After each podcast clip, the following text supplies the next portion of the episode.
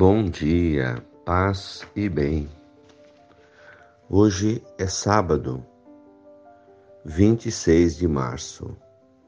O Senhor esteja convosco, Ele está no meio de nós.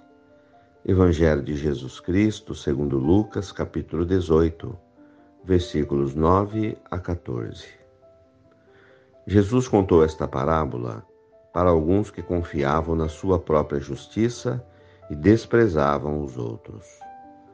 Dois homens subiram ao templo para rezar.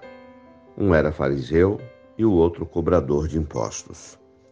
O fariseu de pé rezava assim no seu íntimo: Ó oh Deus, te agradeço porque não sou como os outros homens, ladrões, desonestos, adúlteros, nem como este cobrador de impostos. Eu jejuo duas vezes por semana, dou o dízimo de toda a minha renda. O cobrador de impostos, porém, ficou à distância e nem se atrevia a levantar os olhos para os céus, mas batia no peito, dizendo: Meu Deus, tem piedade de mim, que sou pecador. Eu vos digo: este último voltou para casa, justificado, o outro não, pois quem se eleva será humilhado e quem se humilha será elevado.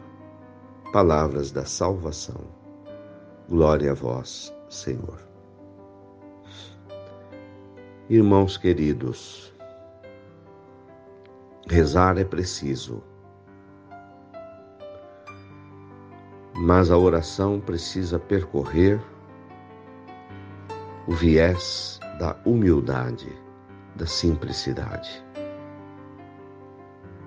que também nos é ensinado por Maria nas suas orações. A serva do Senhor, que diz: Faça-se em mim, Senhor, a tua vontade. O Evangelho de hoje nos mostra dois tipos de posturas na oração. Um fariseu que, ao rezar, conta vantagens e fica diante de Deus, olhando para o colega que está do lado e chamando-o de pecador. E Deus conhece todas as coisas. Ele conhece o coração dos homens. Mas aquela oração não toca o coração de Deus, porque era cheio de orgulho, um coração orgulhoso. As orações para bater no coração de Deus, precisam passar pelo zíper, pelo caminho da humildade, da simplicidade. Senhor, tenha piedade de mim, porque sou um pecador. É a oração do cobrador de impostos.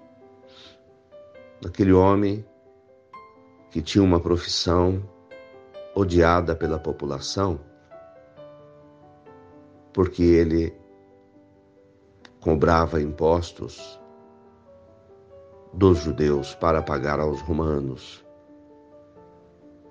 Ele nem se atreve a levantar os olhos para o alto e pede perdão, reconhece-se pecador. Essa é a primeira condição para que a nossa oração chegue aos céus. Sentir-nos pecadores necessitados da graça de Deus. Louvado seja nosso Senhor Jesus Cristo, para sempre seja louvado. Ave Maria, cheia de graças, o Senhor é convosco. Bendita sois vós entre as mulheres. Bendito é o fruto do vosso ventre, Jesus. Santa Maria, Mãe de Deus, rogai por nós, pecadores agora e na hora de nossa morte. Amém. Dai-nos a bênção, a Mãe querida, Nossa Senhora de Aparecida. Fiquem com Deus e tenham um bom dia. Mantenhamos acesa a chama da nossa fé. Abraço fraterno.